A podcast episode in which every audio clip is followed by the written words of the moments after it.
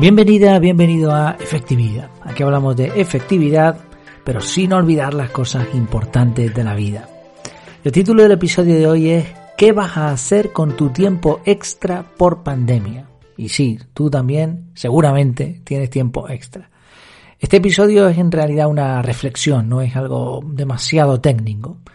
Espero que te, que te guste y que te sea útil sobre todo. Te cuento, cuando empezó la pandemia, eh, por enero de 2020 aproximadamente aquí en España, hubieron muchos cambios.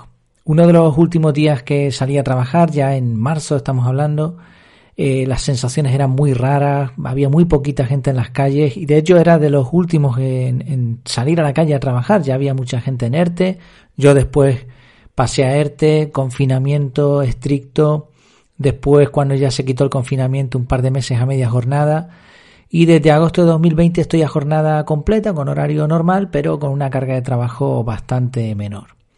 Hay muchas otras cosas que han cambiado, no sé cómo te habrá ido a ti en tu trabajo, pero fíjate otras cosas que seguramente sí que te suenan más. Los médicos te atienden por teléfono, pides cita por internet, te llaman y si puedes ahorrarte ir, pues mejor. Los organismos oficiales facilitaban, ya lo digo en pasado, más o menos las cosas para que eh, colaborases con la burocracia por Internet. Las reuniones presenciales se han sustituido por sesiones de Zoom, esto sigue siendo así en muchos casos. En general, uno de los efectos colaterales de toda la pandemia, de todos estos detalles y otros muchos, es que disponemos de más tiempo, por eso lo del título, tiempo extra. Cada persona va a tener circunstancias distintas, obviamente. En mi caso, lo que hice fue calcular, como tengo el método CAR que, va todo en el calendario, pues me fue muy fácil, es una de las ventajas del método, de hecho. Vas al calendario y puedes visualizar rápidamente lo que has hecho, lo que no has hecho, cuánto tiempo te ha ocupado, etcétera. Y un cálculo así, someramente, a grosso modo, es que cada semana dispongo de 10 horas que antes ocupaba en otras tareas, principalmente en desplazamientos. Mm, oye, es un ejercicio interesante. ¿Has calculado cómo ha cambiado tu horario semanal? ¿Cuántas horas has recuperado o, tienes extra? Quizá te lleves una sorpresa. Pero la pregunta interesante no es la cantidad de horas. La cuestión es, ¿en qué estamos empleando el tiempo muerto? Fíjate que las estadísticas dicen que el uso de dispositivos electrónicos se ha disparado. El consumo de ocio por Internet ha llenado los huecos y las empresas tipo Netflix o, empresas parecidas, así por poner un ejemplo, eh, se están forrando, se están forrando ahora mismo. Conozco a poca gente que en este tiempo libre, este tiempo, sobre todo cuando tuvimos confinamiento estricto, haya aprendido un nuevo idioma, haya levantado un negocio paralelo o haya aprovechado para acciones realmente útiles, ¿no? Cosas que de verdad merezcan la pena.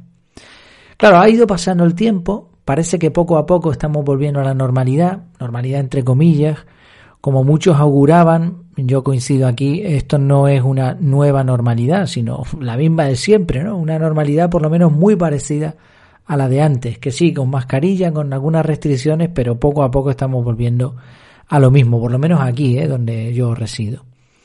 Esta misma semana pude ver uno de estos indicios que te hacen plantearte si de verdad hemos aprendido algo o no. Una de mis hijas traía un sobre enorme con la preinscripción para el próximo curso. Papeles, firmas, fotocopias. De hecho, eh, lo entregué, bueno, lo hice sobre la marcha, la niña lo entregó y me lo devolvieron porque faltaban más fotocopias. Fotocopias de los DNI de las personas autorizadas para recogerla en caso de que nosotros no pudiésemos ir cosa que otros años no han pedido, o sea, incluso piden más, ¿no? Bueno, desde mi punto de vista y con todo el respeto del mundo, me parece lamentable. ¿Por qué? Porque habíamos dado un paso hacia adelante, torpe, forzado, estábamos tambaleando, pero se habían conseguido reducir todo este tipo de protocolos y de burocracias. Pero en vez de seguir trabajando en eso, en los procesos digitales y mejorarlos, lo que hacemos es volver a lo de siempre. Y eso que todavía hay restricciones, ¿no? Pues yo ni siquiera entiendo cómo le devolvieron ese sobre, porque se supone que no pueden tocar los papeles durante un tiempo, van en unas carpetas, los deberes, no sé, unas historias. Pero bueno, no pasa nada, no es la idea. El tema es que estamos volviendo a eso, a la burocracia sin sentido, a los atascos en la carretera, aquí en donde yo vivo, en la isla, en Gran Canaria, estamos teniendo los mismos atacos, atascos, perdón, eh, atracos también, mezclé dos palabras, los mismos atascos que antes de la pandemia. Ya se están empezando a ver reuniones presenciales, estadios llenos, actividades en grupo, etcétera. No, no es que estas cosas estén mal.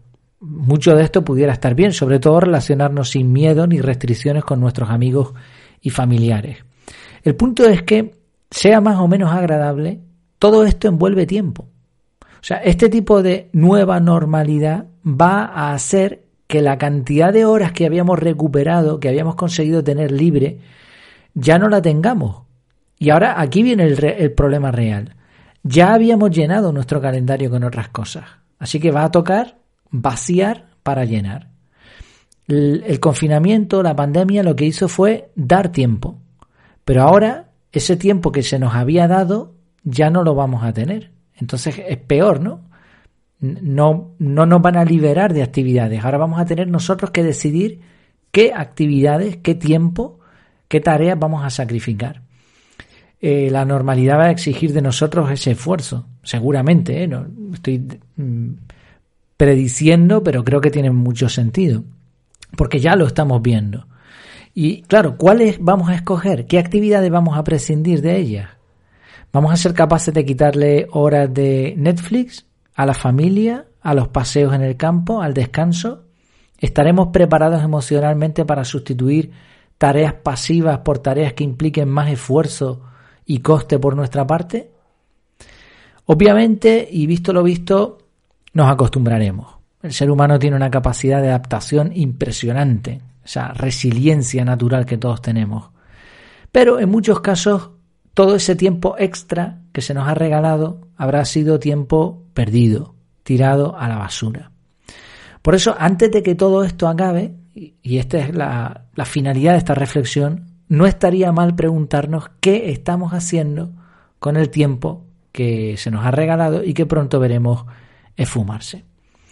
Además, de cara al futuro, lo ideal es que estemos realizando inversiones de tiempo de calidad, y que nos resistamos al máximo a desprendernos de ese uso del tiempo de calidad para sustituirlo por lo mismo de siempre, por actividades sin sentido. ¿Podría tu empresa flexibilizar el horario o facilitar el teletrabajo? Fantástico. ¿Podrían mantenerse las reuniones por videoconferencia? En algunos casos al menos. ¿Podrían simplificarse las administraciones públicas? Fenomenal. Pero sobre todo la pregunta es, ¿qué podemos hacer tú y yo para usar nuestro tiempo mejor que antes? Me da la impresión de que la organización personal será más importante que nunca antes. Y eh, pensando en este tema, mm, se me venía, mientras lo hablaba, se me venían en la cabeza personas conocidas que, que te dicen, ¿no? Y seguramente a ti también. Eh, oye, qué bien he disfrutado, los que no han pasado por problemas graves, por supuesto, ¿eh? siempre hay que hacer este paréntesis, hay personas que esta pandemia la han llevado muy mal, han perdido a seres queridos, han enfermado, han perdido sus trabajos, etcétera, ¿no? Pero más allá de eso, que eso existe, esa realidad existe, también hay personas que han visto el lado bueno, porque no les ha tocado la parte mala, evidentemente, y ese lado bueno ha sido, oye, qué bien, he disfrutado por fin, como no hacía, como hacía mucho tiempo de estar con mi familia, de estar con los amigos, etcétera. Eso, ese, ¿qué, ¿qué va a pasar con eso? ¿no? ¿Lo vamos a mantener o no? Bueno, pues una reflexión, es una idea para pensar. Como siempre, si te interesa este tema de la organización personal, sabes que tienes el método CAR con un descuento importante para los suscriptores. Y por supuesto, cuéntame, cuéntame qué te parece esta reflexión, cuéntame cómo lo estás llevando, eh, qué, qué sensaciones estás teniendo. Efectividad.es barra contactar. Pues muchas gracias por tu tiempo, por tu atención y hasta la próxima.